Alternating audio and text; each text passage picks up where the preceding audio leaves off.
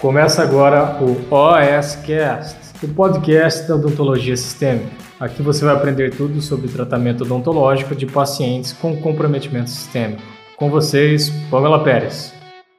Imagina lá que você precisa fazer seu atendimento odontológico e você tem um paciente com muita náusea. É possível que isso já aconteceu com você, comigo já aconteceu várias vezes. Eu vou contar para vocês alguns episódios do que eu, que eu tive, o que eu vivencio. E assim, realmente é algo comum, assim. É, eu não tive nenhum nem dois, mas eu tive mais de vários pacientes com náusea, isso acaba tanto atrapalhando o nosso procedimento, o andamento do nosso atendimento, como também isso é muito incômodo para o paciente, né? Então ele sofre com aquilo e a gente vai ver ao longo dessas lives o que, que causa, como que a gente evita, que tipo de medicamento a gente pode utilizar, será que vale ou não a pena utilizar para cada caso assim que a gente tem na literatura, tipo de paciente. Top Docs. Se você quer receber os meus resumos, é muito fácil. Cada live minha eu faço um resumo, eu coloco todos os pontos, linko alguns artigos inclusive e se você quiser receber esses resumos e os artigos que eu utilizei para me embasar para criar cada live aqui para vocês, é só vocês se cadastrarem no meu site. Então vocês vão lá pamelaperes.com.br barra resumos com S, tá legal? Deixa seu e-mail, seu nome lá, que aí toda semana, geralmente uma vez por semana, eu vou mandar ali o resumão das lives que a gente fez com artigos a mais para você se aprofundar, guidelines, diretrizes, enfim. Então assim, quem já se inscreveu já tá toda semana recebendo aí minhas atualizações, os meus artigos. Se você então quer se aprofundar um pouquinho mais, você manda ver e só se cadastrar na minha lista, lista de transmissão, tá legal? Bom, como que então vai ser o manejo odontológico desse tipo de paciente? Chegou lá por atendimento, vou contar para vocês já um episódio de um paciente que eu tive. Então eu atendi tem, sei lá, uns seis meses eu atendi um paciente, ele era um paciente obeso, diabético descompensado, inclusive, né, hipertenso, mas era um paciente que não era um paciente muito ansioso, era um paciente muito tranquilo mas ele sofria com uma náusea durante o atendimento, gente. Vocês não estão entendendo. Bastava ele sentar na cadeira odontológica que ele já começava com essas náuseas, com essas náuseas, muita ânsia e assim, era muito desconfortável para ele. Lógico, quando a gente tem um paciente com náusea, isso também não é nada legal pra gente, né? Convenhamos. Então, como é que você vai fazer ali um isolamento absoluto? Como é que você vai fazer uma restauração, tentar manter o ambiente seco? Ou mesmo durante uma cirurgia, isso atrapalha muito. Você tá ali fazendo uma incisão e o paciente tem ali aquela ânsia, aquele reflexo de vômito, pode inclusive até vomitar. Isso acontece bastante também, especialmente com paciente pediátrico. Então isso é muito sério, isso atrapalha muito o andamento do nosso atendimento e é extremamente desconfortável para o paciente, como eu já falei. E aí, o que, que a gente precisa entender para começar aqui é, a nossa live? Esse meu paciente, por exemplo, ele não tinha nenhuma alteração sistêmica. Eu vou falar o que, que geralmente causa náusea. Então, ele não tinha nenhum histórico que levava a esse quadro. Ele simplesmente tinha muito nojo, ele tinha ânsia. Então, o fato de eu manipular a boca desse paciente já causava esse reflexo nele. E você via, eu notei que ele sofria com isso. Ele não queria estar tá tendo náusea náusea, né? Ninguém quer ter náusea, gente. Quem aqui teve náusea já sabe, é horrível ter náusea, vomitar. Mas assim, ele ainda tinha esse reflexo, ele não conseguia controlar. Mesmo tentando respirar pelo nariz, ele não chegava a ser um paciente ansioso, mas o fato dele estar tendo náusea dificultava, ele acabava ficando um pouco mais ansioso por causa disso, porque ele queria ter tranquilidade, né? Ele queria ser, ter, ser atendido de forma mais sossegada, sem estar ali com tanta ânsia de vômito, mas tinha esse episódio.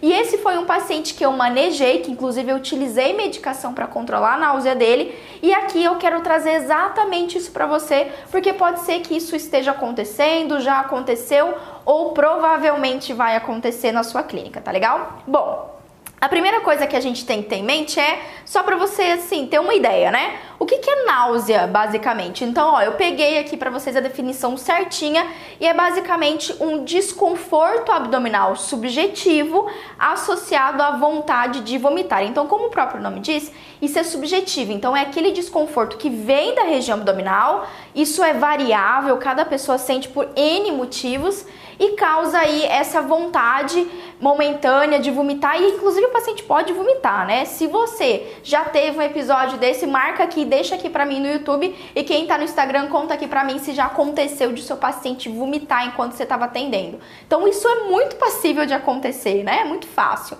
A gente tá manipulando boca, não tem nem o que dizer, né? Dependendo da situação, tem o estímulo mesmo, tá legal? E olha só, uh, essa, esse desconforto geralmente é causado por uma estimulação do trato gastrointestinal e tá ligada ali, Doc, com, uh, com uh, deixa eu pegar aqui, que eu perdi meu resumo, com nervo vago, tá legal? Então, assim, é realmente um estímulo, um estímulo, um estímulo neuro, neurológico que causa, que é, é, que tá ligado com a região gastrointestinal. E aqui eu peguei só para vocês saberem, ó, é, essa a ânsia, né, a náusea, ela é causada por um estímulo dos receptores dopamine, dopaminérgicos D2 e receptores 5HT3. Então guarde isso daí já que a gente vai usar daqui a pouco. Então é neurológico, tá legal? Lógico, esse processo, esse gatilho aí desses receptores, eles são causados por N motivos. A gente também vai já vou destrinchar aqui para vocês.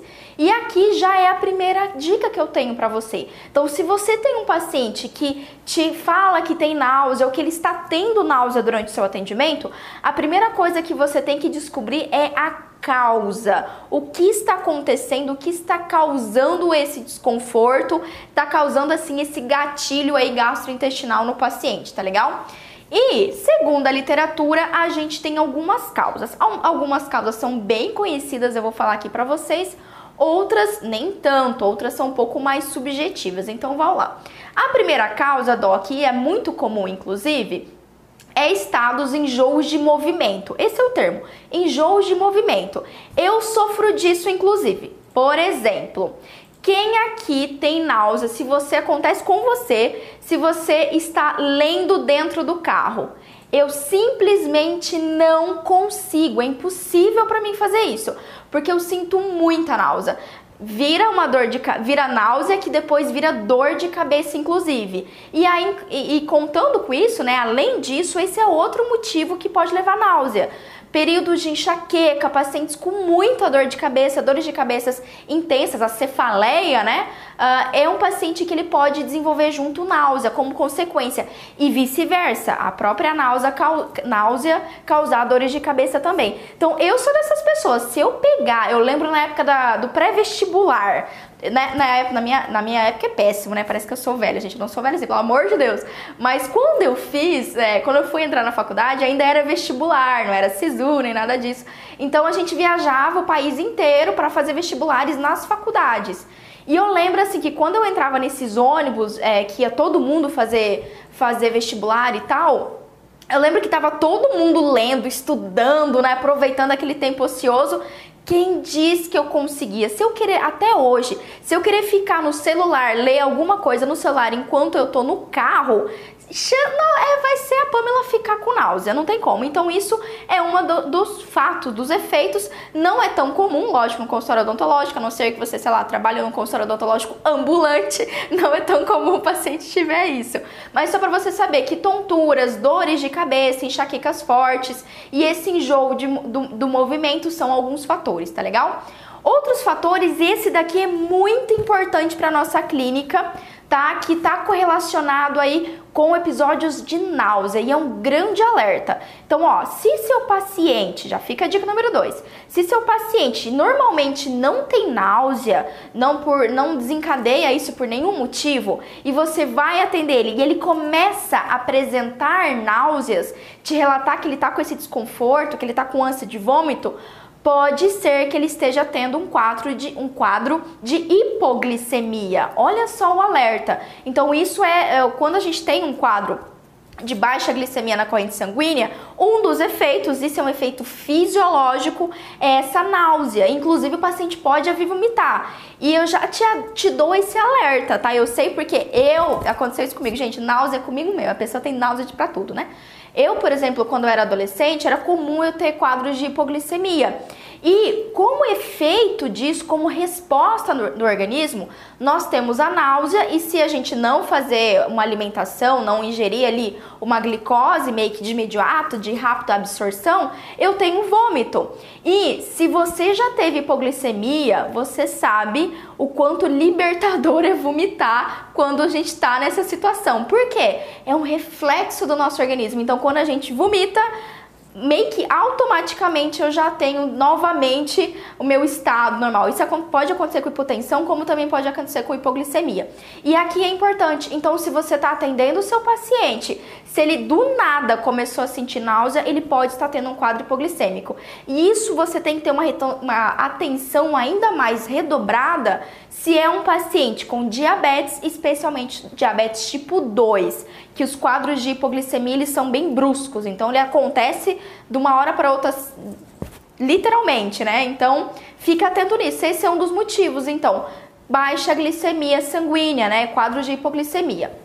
Outro tipo de situação que leva a náusea e leva a vômitos, inclusive, que isso é comum, não do consultório odontológico, mas é muito comum na nossa, na nossa vida, na nossa rotina, são, é, é a intoxicação alimentar, né? Então você comeu alguma coisa que estava intoxicada, ou mesmo, isso é um hábito péssimo, às vezes a gente vai comer um hambúrguer, alguma coisa com a mão, numa lanchonete, acaba ali na pressa esquecendo de lavar a mão, então acontece de você se intoxicar, mão suja, gente. Na verdade é mais comum a gente ter intoxicação intoxicação alimentar, tanto crianças e adultos, por causa de mão suja, mão contaminada do que o próprio alimento, tá legal? Mas isso também é um dos motivos que pode acontecer, não é comum da nossa rotina, mas só para você saber, tá legal? Outra situação também que é super comum e pode acontecer com você, na verdade, eu tenho quase certeza que já aconteceu, são os enjoos matinais, as náuseas matinais da gestante, né? Ali nos primeiros meses de gestação. Na verdade, existem assim algumas gestantes que passam toda a gestação com náusea, coitados. Eu já tive gestância assim, que pior intensifica no começo da gestação ali e depois dá uma pausa e volta lá no terceiro trimestre, no último mês de gestação. Então isso é muito comum também de a gente encontrar no consultório odontológico. Pacientes num quadro de hipoglicemia e gestantes, né? Gestantes geralmente vão ter essa náusea no começo da manhã. Inclusive, eu não sei se alguma gestante já relatou isso para você, mas eu já tive isso. Elas dizendo que não, não foi nenhuma, foi várias gestantes me falaram isso. Doutora, eu não consigo escovar o dente de manhã cedo agora que eu tô grávida. Se eu escovar o dente, eu vomito, né? Então eu já ouvi isso, você já deve ter ouvido também. Por quê? Porque nesse período matutino a gente tem uma alteração hormonal importante da gestante. E é exatamente essa alteração hormonal que vai ter essa náusea, né? Quando a gente tem ali picos hormonais malucos, quando, enfim, quando se está gestante, a gente tem isso também. Então está correlacionado, beleza? Fique atento então com as gestantes que você atende, porque pode acontecer.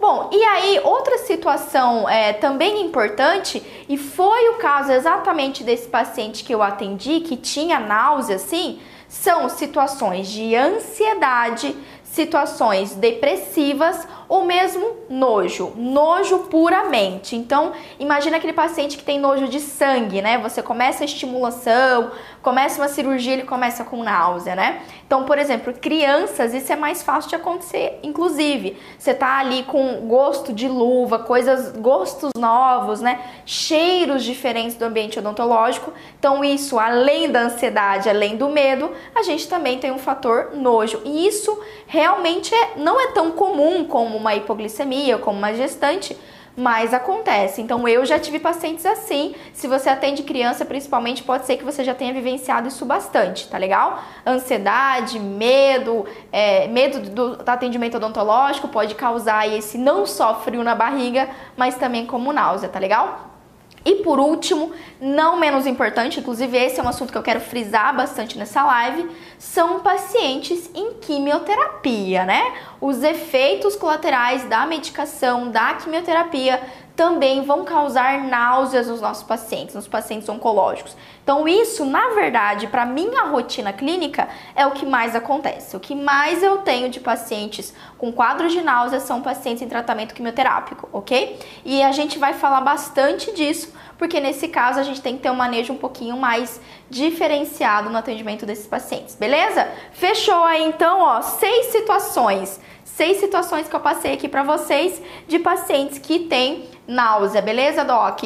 Deixa eu ver aqui, o YouTube tá bombando aqui, o João mandando várias mensagens, muito legal. Vamos seguir aqui então, Doc. Bom, uma vez que você sabe aí, você é, já investigou, fez aquela anamnese melhor, é, digamos assim, eu chamo de anamnese blindada, né? Aquela anamnese top, você já provavelmente conseguiu identificar alterações sistêmicas que podem estar ligadas. Então, assim, algumas coisas, algumas situações dessa que eu citei, são muito simples de a gente resolver. Então, por exemplo, Vamos lá, né? Como que a gente vai evitar esses transtornos durante o nosso atendimento odontológico? Como que a gente evita que o paciente tenha náusea ou mesmo vomite durante o atendimento?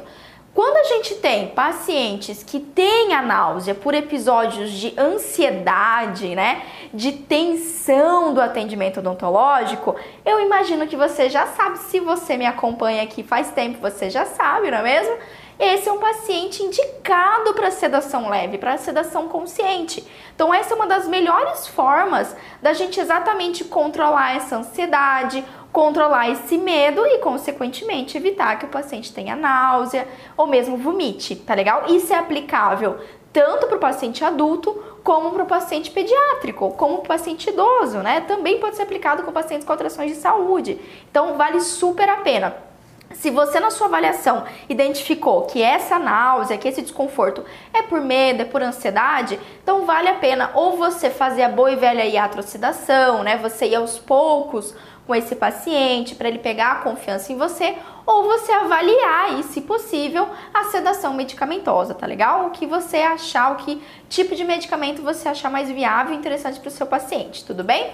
Beleza? Então isso é um pouquinho mais fácil da gente resolver. Numa situação, por exemplo, da gestante, o que, que eu faço com essa gestante que tá aí nauseada, coitada, chega de manhã cedo pra mim, quase vomitando, ela não consegue nem escovar o dente de manhã, porque senão volta tudo a janta, né? O que, que acontece nessa situação? Bom, a primeira dica que eu dou para você é você evitar atender gestantes no período da manhã, porque geralmente são esses períodos que a gente tem mais náusea.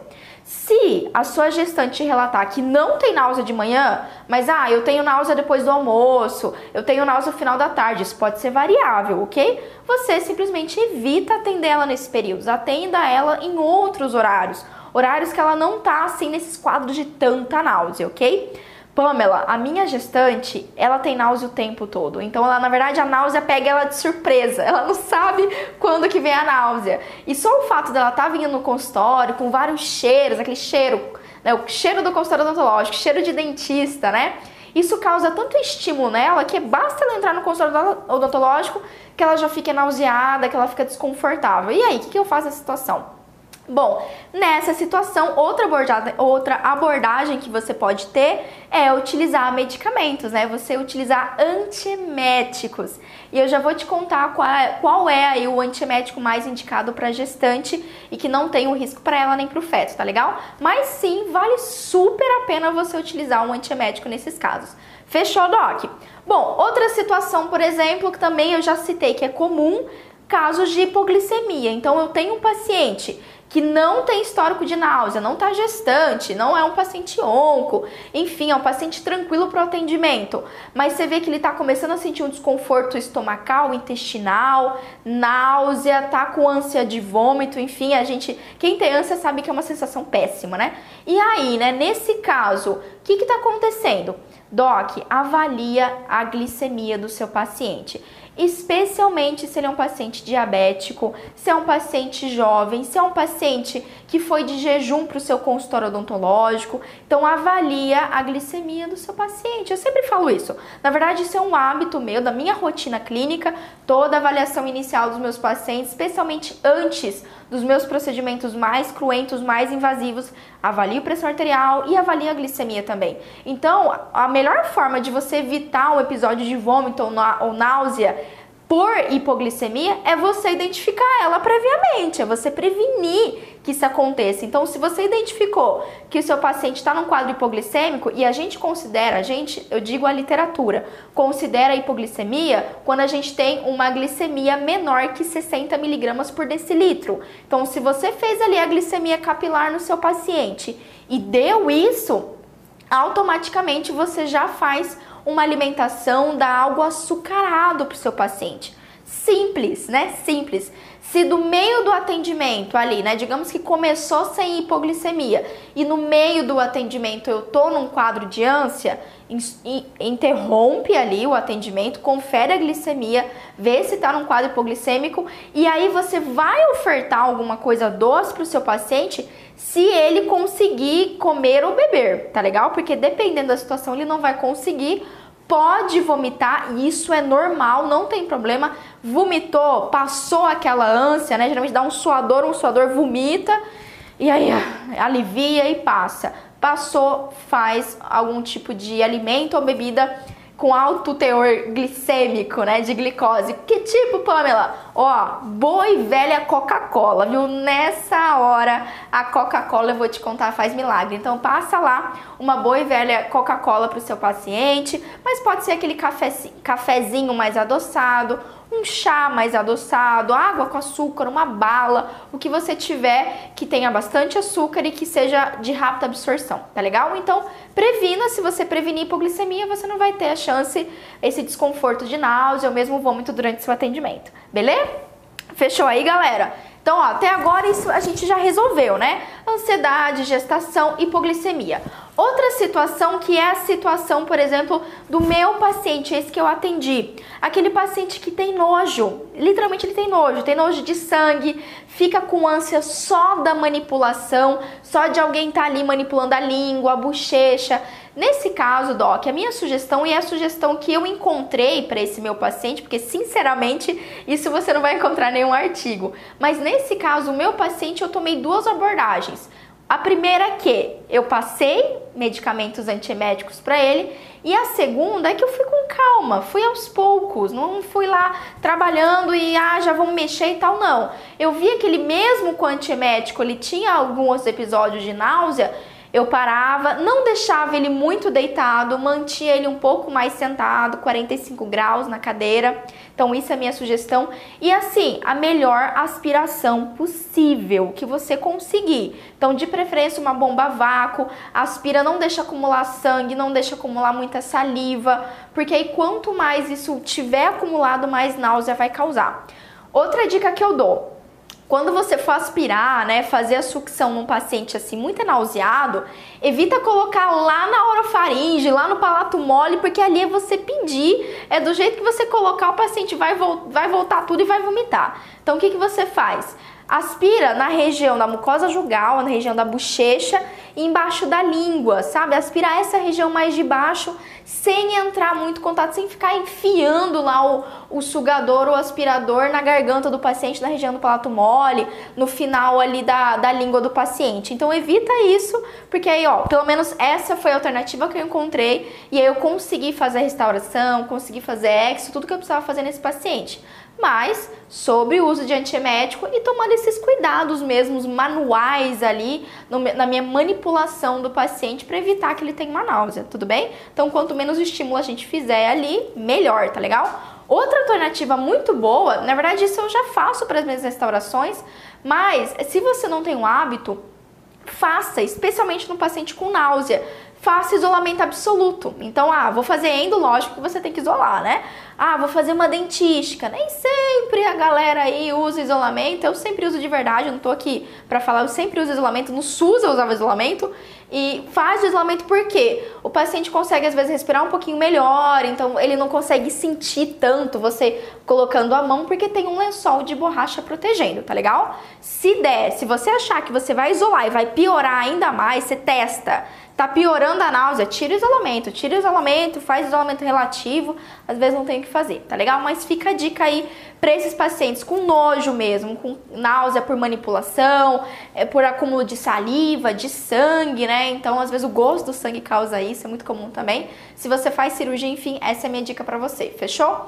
E aí, Doc, outra situação que a gente também vai trabalhar e agora é a situação que eu quero aprofundar um pouco mais com você, são aqueles pacientes com quimioterapia. Então vocês sabem que aqui eu sempre trago esse assunto. Eu sempre trago pacientes com alterações sistêmicas. Inclusive, se você quer que eu fale mais de paciente oncológico, eu quero começar a falar um pouquinho mais sobre esse perfil de paciente, deixa aqui embaixo para mim, Pamela, quero que você fale de paciente onco, sugira para mim temas aqui para as nossas lives, tá legal, docs? Que aí eu trago mais esse assunto para vocês. Então, realmente eu tenho notado de todos os meus vídeos que eu não tenho falado de onco, falei muita pouca coisa lá há um ano atrás eu falei de onco, eu quero retomar alguns vídeos. Então, se esse é um assunto que te interessa, se você quer saber um pouquinho mais disso, deixa aqui embaixo pra mim, tá legal? E essa live realmente eu quero falar de paciente que faz quimioterapia, doc. Quando a gente tem um paciente oncológico, o que mais vai causar, digamos que é um paciente assim, que faz rádio e que faz químio. Entre a rádio e a químio, aquele paciente que geralmente tem náusea é o paciente da químio. Então, eu já tive alguns pacientes, por exemplo, de cabeça e pescoço, que faziam, é, não faziam é, quimioterapia, só utilizava ali uma, uma terapia coadjuvante né, no tratamento, e aí não tinham tanta náusea. Mas existem alguns pacientes que têm muita náusea, especialmente por causa de quimioterapia, tá legal? Então é isso que eu quero falar hoje pra vocês. E aqui, Doc, quando a gente pensa no paciente de quimioterapia, a minha Uh, alternativa nessa situação é realmente utilizar uma medicação, tá? E eu vou explicar para você por quê. Então vamos lá. Bom, a primeira coisa que eu quero falar tá aqui no meu resumo. Hoje eu não vou conseguir mostrar, compartilhar a tela para vocês, mas tá aqui no meu resumo. Uh, a gente tem alguns medicamentos, na verdade, tem uma variedade de medicamentos antieméticos. O que, é um medicamento antiemético? É um medicamento que vai diminuir esse reflexo da náusea, né? É, vai diminuir a ação desses receptores. E aqui a gente tem uma infinidade de grupos medicamentosos que vão fazer essa ação antiemética, tá legal? Então, por exemplo, ó, eu tenho antagonistas dos receptores 5-HT3, lembra que eu falei para vocês? Então, eu tenho esse grupo de medicamento, eu posso ter anticolinérgicos, eu posso ter fenotiazida, eu posso ter butife butifenonas, eu posso ter corticosteroides. Olha que interessante. Inclusive, guarda aí que eu vou dar essa dica já para você e benzamidas. Então eu tenho muitos tipos aqui, tanto para uso intraoral como para uso intravenoso também, tá legal? Todos que eu vou citar aqui, a gente pode utilizar dessa, inclusive tem alguns com adesivo também que é bacana. Então a gente tem vários, né? Por exemplo, escopolamida, que é o anticolinérgico. A gente tem a o dimenidrinato, que é o é, que é o Dramin, né? O que, que é o Dramin? O Dramin é um antihistamínico. Olha que interessante, né? O uso dele é para evitar náusea, mas a ação dele é antihistamínica. Então, os antihistamínicos, eles vão agir ali quase nos mesmos receptores ligados às reações alérgicas. Então, quando a gente faz uso de um Dramin, é por isso que o paciente geralmente sente sono, né? e sim vai diminuir o reflexo de náusea, o reflexo de vômito. Então aqui eu já fico, já deixo a dica para vocês que o Dramin é um ótimo medicamento, é um ótimo antiemético para a gente utilizar na nossa rotina.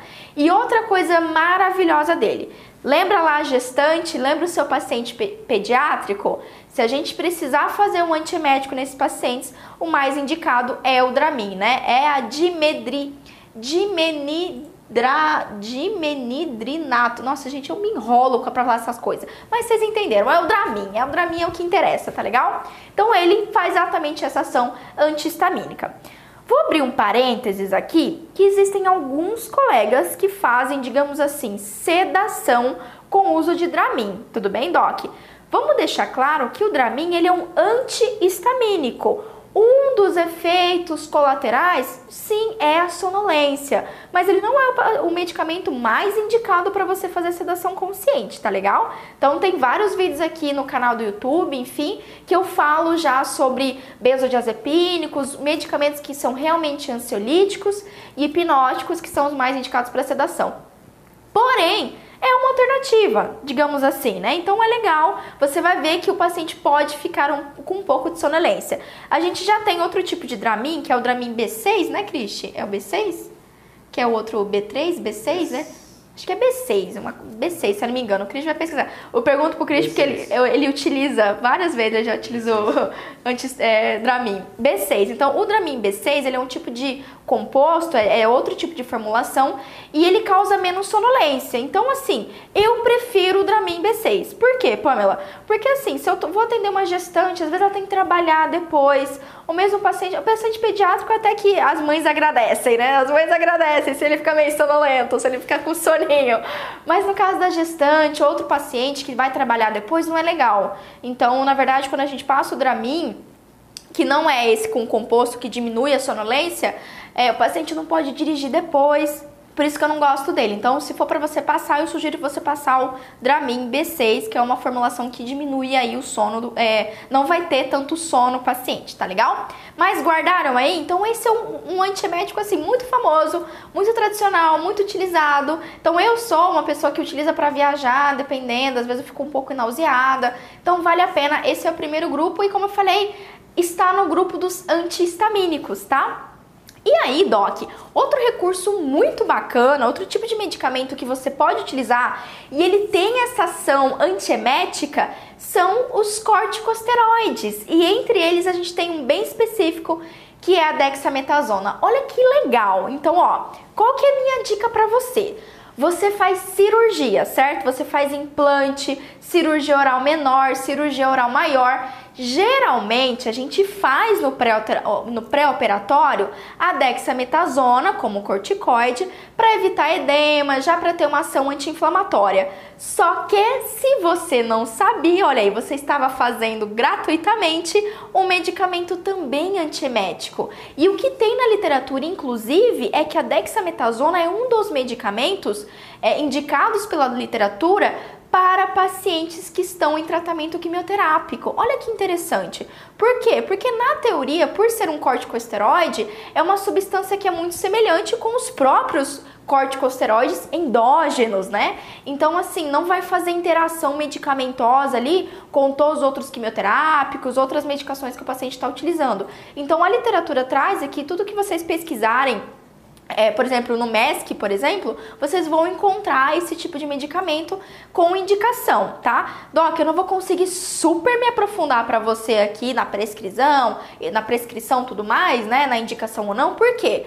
Quando a gente pensa no paciente que faz quimioterapia, a gente precisa ter sempre uma troca com o médico, né? Então, isso é um hábito meu, sempre foi minha rotina clínica, e aqui a gente tem que ter uma conversa, tem que, antes de eu passar o medicamento, ter essa troca, né? Pra gente ter certeza que não vai ali interferir ou fazer uma interação medicamentosa com, com os medicamentos quimioterápicos, tá legal? Mas ok, então a gente também tem isso daqui, super utiliza, e aí como eu falei pra vocês, antihistamínico, que é o Dramin, dexametasona como corticoide, né? A gente também tem a metoclopramida. A metoclopramida, deixa eu até conferir aqui só para não falar errado para vocês. É o Plasil, perfeito, tá? Esse é o outro grupo também que é famoso, né? A gente já conhece, não sei se você conhece, mas o Plasil também é bastante utilizado. E aqui esse medicamento é do grupo das benzamidas, tá legal? O que a literatura traz pra gente é que ele assim, ele não é o mais indicado para prevenção de ânsia. Ele é mais utilizado já quando o paciente está com náusea e aí você faz e tal, é o que a literatura mostra também. Mas é um recurso. No caso do Plasil, ele não é a melhor indicação para pacientes gestantes nem para pacientes pediátricos, mas você sim pode utilizar para um paciente adulto, um paciente ígito ou um paciente com alteração sistêmica e você conferir as interações medicamentosas, tá legal? Então a gente tem aqui, já dei a dica para vocês dos três principais assim que a gente pode utilizar: dexametasona como corticoide, Dramin e o Plasil. São os mais comuns, os antieméticos mais utilizados, mais pesquisados, que sim dá pra gente utilizar no consultório odontológico para prevenir tudo isso daí, tá legal? Bom, quando a gente fala de pacientes oncológicos, então, vamos entrar agora nesse assunto mais a fundo, né? Eu fiz uma pesquisa aqui, então eu peguei um artigo de 2016, que é um guideline, né, uma diretriz mas na verdade acho que é 2017. Deixa eu até abrir aqui, depois eu vou mandar para vocês. 2016, do MESC, né? MESC and ESMO, que é um guideline, então, que ele fala exatamente, uh, é um artigo médico, citando, por exemplo, uh, qual é a terapia, quais são, é um guideline mesmo para médicos para o tratamento de náusea durante a quimioterapia. Então, ó, se vocês receberem um paciente onco no consultório odontológico de vocês, Estejam cientes que esse paciente, especialmente se é o paciente que faz quimioterapia, existe assim uma chance muito alta de ele passar toda a terapia, todo o tratamento odontológico, perdão, todo o tratamento oncológico com náusea. É muito, infelizmente, é muito sofrido. Eu já vi vários pacientes sofrerem com isso. E lógico que quando a gente pensa no atendimento odontológico, isso também atrapalha, é desconfortável. Então, por exemplo, o que eu mais tive, docs, de pacientes com muita náusea, e foram os que assim, eu tive dificuldade, eu tive que fazer antieméticos, foram aqueles pacientes que principalmente estavam com mucosite, né? Então, além da dor, quando a gente tem a quimioterapia, eu tenho essa, eu posso ter mucosite, eu posso ter uma hipossalivação, então geralmente a saliva do paciente fica mais grossa. Quer ver então um paciente com câncer de cabeça e pescoço, que ele vai fazer rádio e ele vai fazer quimioterapia. Por exemplo, ele vai fazer a cisplatina. A cisplatina é um quimioterápico que potencializa a radioterapia. Então, esse medicamento é um dos que mais causa náusea. Nesse artigo aqui, a gente tem uma tabelinha mostrando os tipos de quimioterápicos que mais vão causar esse efeito colateral. Então, por exemplo, aqui ó, eu tenho uma combinação de antraciclina e ciclofosfamida, que é um tipo de combinação, né, de coquetel, digamos assim, utilizado para o tratamento de câncer de mama. Então, quase todos os tratamentos são feitos com esse quimioterápico carmustina, cisplatina, ciclofosfamida, como eu já citei, dacarbazina, me mecloretamina e estreptozocina, ok? Todos esses medicamentos aqui são os medicamentos que o risco do paciente ter náusea é muito alto. Então, se você pegar um paciente com é, câncer de cabeça e pescoço, linfoma, mieloma, câncer de mama, algum tumor cerebral, ele provavelmente vai usar um desses medicamentos e ele vai ter muita náusea, gente. E é muito sofrido, é muito sofrido. É uma náusea o dia todo, tá? Infelizmente, esses medicamentos são os que mais tem. Eu atendo muito paciente com câncer de cabeça e pescoço, porque, obviamente, por eu, sou, por eu fazer laser no consultório odontológico, eu recebo muito paciente assim, exatamente para o tratamento de mucosite, síndrome da ardência bucal, xerostomia, e assim, esses pacientes têm muita náusea, muita náusea para atendimento. E nesse caso, doc, não há muito o que fazer. Nesse caso, a gente precisa entrar com a terapia antiemética. E é interessante porque a própria literatura mostra um guideline só um guideline só para orientar médicos com o uso de antieméticos. Então tá aqui, eu vou deixar, se você tá na minha lista já de transmissão, provavelmente na semana que vem eu já te mando esse artigo e aqui ele tá citando exatamente vários grupos de medicamentos. Basicamente, o que o médico, o médico mesmo vai prescrever para o paciente onco, serão aí três grupos de medicamentos. O primeiro deles é o mais comum, são exatamente os antagonistas 5-HT3, que é lá, lembra que eu falei para vocês que tem um receptor é, que está ligado com o nervo vago, está ligado com é, todo, toda a mucosa gastrointestinal? Então, é esse receptor. E esse receptor ele está ligadinho com o reflexo de náusea, esse estímulo de náusea, de vômito e tudo mais. Bom, e exatamente utiliza-se um grupo de medicamentos que vão trabalhar exatamente nesses receptores, nesses neurotransmissores, que são os antagonistas 5-HT3, tá legal? E esses medicamentos, eles são assim, geralmente primeira escolha para os tratamentos de pacientes oncológicos para evitar náusea e vômito, tá legal, doc? A gente tem que pensar aqui, não é só o desconforto de ter náusea, porque isso é uma comorbidade importante. Se a gente pensar um paciente que vai fazer ali um mês, dois meses de quimioterapia, gente, todo santo dia acordar e dormir com náusea, isso é muito debilitante, extremamente. E se o paciente ele tiver náusea, consequentemente ele tem uma chance maior de ter vômito recorrente. E um paciente onco com vômito recorrente, ele pode entrar em episódios tanto de desnutrição, desequilíbrio eletrolítico, desidratação, tá legal? Além de agredir muito, muito mais a mucosa oral, a mucosa esofágica, tudo bem? Então, assim, por isso que existe um, um guideline só para medicamentos antieméticos por isso, é bem possível que quando você receber um paciente que toma um desses medicamentos que eu citei, um desses quimioterápicos, esse paciente já estará fazendo uso de um antiemético. Então, investigue isso seu paciente. Se ele não estiver fazendo e você precisar fazer o atendimento odontológico, precisar por algum motivo fazer, por exemplo, a laser terapia, né? Se a gente faz o laser, por exemplo, Digamos que eu tenho uma mucosite em palato mole, uma mucosite geralmente dá em rebordo lateral de língua. Quando a gente posiciona o laser nessa região, é natural eu ter reflexo de náusea. Nossa, é muito natural. Então, assim, se eu vou fazer um laser, se eu vou fazer qualquer tipo de tratamento odontológico e meu paciente onco está com náusea, não tem outra alternativa. A gente tem que utilizar antieméticos, tudo bem? Porque esse paciente ele vai ficar com náusea e é efeito da quimioterapia. Não só da quimioterapia, como eu citei. Então, é aquele paciente que reduz o fluxo salivar, ele vai falar para você que parece que não desce, a saliva tá grossa, a saliva tá espessa. Pode ser um paciente que tem ali uma faringite recorrente, um acúmulo de secreção na região da garganta, de traqueia. Então é um paciente secretivo muitas vezes e isso só piora. É uma soma de fatores que levam à náusea, tá legal? Então aqui um dos primeiros que a gente pode utilizar e isso aí, eu sugiro você ter essa troca com um oncologista, tá certo? É aí esse tipo de antagonistas. E aqui a gente tem vários representantes com os nomes cabeludos maravilhosos. Por exemplo, né? Ondran, ondancetrona, ou nome comercial que é o Zotran. Esse é um dos principais que a gente utiliza. Granizetrona, dolazetrona, fina, finaltrona. Finaltrona você sabe que é um antiemético desse grupo de antagonistas, tá legal? Tropizetrona, polonozetron, todos esses são aí, vão ser mais ou menos a primeira escolha para pacientes. Outra alternativa, como eu citei para vocês, é o uso ali de corticosteroides, dexametasona. Sim, pode ser utilizado, pode ser implementado como terapia. Pamela, posso utilizar no meu paciente? Posso fazer uma dose de dexametasona?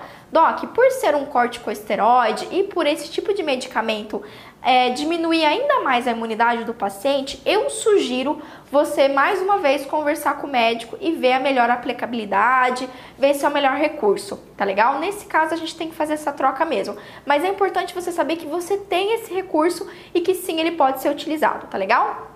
E outro tipo, esse daqui não é tão comum.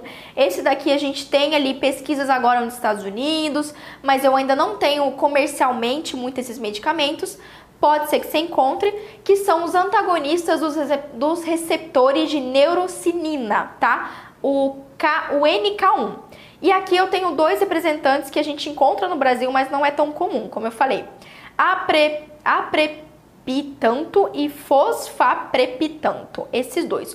O aprepitanto é o que a gente utiliza via oral e o outro, fosfaprepitanto, é o que utiliza intravenoso. Então pode ser utilizado, pode ser que isso chega para você esse nome e é esse nome cabeludo mesmo, tá, doc? Mas aqui então, ó, resumindo para vocês, se é um paciente quimiopâmelo, eu posso utilizar antiemético? Deve. Tem um guideline aqui para te orientar, inclusive. Porém, a minha sugestão para você Sempre quando a gente pensar no paciente onco, a minha ligação com médico, enfermeiro, nutricionista, ela deve ser assim muito mais. Os laços devem ser estreitados para a gente tratar esse tipo de paciente. Não porque, Doc, a gente tem que pedir autorização para o médico ou a gente tem. Não, é para a gente realmente ter essa troca. E o que a gente for fazer, o que a gente for prescrever, não atrapalhar a quimioterapia, não gerar uma comorbidade no paciente, não acabar levando a mais é, alterações sistêmicas, sobrecarregando esse paciente, sobrecarregando toda a, a saúde dele, né? A gente sabe que é um paciente estável, é um paciente geralmente debilitado. Então a gente sempre tem que ter essa troca, sempre conversar com o médico, falar, doutor, é o seguinte, estou com um paciente aqui, é o seu paciente, ele faz químio, ele faz cisplatina, é um paciente com muita náusea para atendimento odontológico. Queria conversar com o senhor se você acha legal, se você concorda, da gente fazer ali um antagonista 5H, 5HT3. Vale a pena? O que, que você acha? Eu posso utilizar? Eu tô pensando em utilizar tal, né? Eu tô pensando em utilizar ali o Zofran, o Anzemet, o Onicite, né? Você, enfim, cita tá aqui no resumo para você não esquecer. Então, e aí? Tudo bem? Eu posso utilizar? A gente, você concorda com isso? Porque assim, eu preciso fazer o atendimento, eu preciso fazer a laser terapia, mas ele tá sofrendo, então ele tá sentindo incômodo, muita náusea. Tudo bem? Inclusive, você pode avaliar também com o médico se não dá para utilizar um Dramin, se não dá para utilizar um Plasil. O que eu tô trazendo para vocês aqui são medicamentos antieméticos, doc, que são mais potentes. Às vezes, só o Dramin ou mesmo o Plasil não vai ser suficiente para controlar a náusea do paciente. Porque aqui essa náusea é uma náusea mais crônica, é uma náusea que realmente está ligado com efeitos colaterais importantes da quimioterapia. E aí pode ser que você precise aí de um medicamento mais potente para conseguir dar conta. Beleza, fechou, Docs. Muito bom. E ó, últimos recados, enfim, na verdade, para eu ir embora. Recado número um, ó, mais uma vez, se você quiser receber os resumos das minhas lives que eu mando toda semana, enfim, se você quer entrar na minha lista de transmissão, você entra no meu site www.pamelaperes.com.br barra resumos. Deixa seu e-mail seu nome, que aí toda semana eu mando o resumo das lives, esse resumo que eu utilizo mesmo. Mando artigos para você, para você se aprofundar, enfim, tudo que eu me embaso, eu posso te mandar, tá legal? Outro recado é que se você também quiser se aprofundar, entender um pouco melhor sobre como atender pacientes no seu consultório odontológico, pacientes com alteração sistêmica no seu consultório odontológico, com segurança, com previsibilidade. Então, se você quer descomplicar realmente o atendimento desses pacientes, incluindo pacientes oncológicos, você pode entrar também no meu site e tem o meu e-book que é o pamelaperes.com.br barra ebook, tá legal? Então você abaixa o meu e-book, também é de graça, e aí eu tenho certeza que vai te ajudar nesses atendimentos. O terceiro recado, terceiro recado é o seguinte, Doc, ó, Toda, na verdade, tá praticamente toda semana, toda quinta-feira a gente tá fazendo discussões de caso clínico. E aí, se você quiser que eu te ajude num caso clínico seu, que você vai atender, que você já atendeu, que você ficou com dúvida, ou foi um caso que caramba, foi um caso legal, um caso interessante, um caso que você quer compartilhar, quer que eu traga aqui para discussão, enfim, pra gente aperfeiçoar esse caso ainda mais, especialmente em relação ao manejo odontológico, manda para suporte@pamelaperes.com.br que eu vou pegar todos esses esses casos clínicos e aqueles mais legais, mais interessantes ou que a gente ainda não falou aqui no YouTube, eu vou discutir ao vivo com você. Combinado? Não se esquece de se inscrever no canal para você não perder nenhuma live. Se você tá me ouvindo pelo Spotify, também deixa ali um like no Spotify. É, é, não, é nem, não é nem like no Spotify, no Spotify a gente avalia, né? Avalie o Spotify, então, se você curte, compartilha se você acha legal. A gente também tá no Spotify, a gente também tá no iTunes, no Google Podcast e no Podcast Addict. Então, todas as minhas lives, todas as minhas aulas se você não tem tempo para assistir, você pode ouvir aí no carro, pode ouvir indo pro trabalho, no ônibus, sei lá, você tá limpando o consultório odontológico, tá fazendo aquela faxina, tá fazendo um trabalho manual, enfim, você pode ouvir todas as minhas aulas, todas as minhas lives, ouvindo, né? É produção em dobro aí, tá legal, Doc? E é isso então. Vou encerrando mais essa live. Tchau, um beijo para vocês.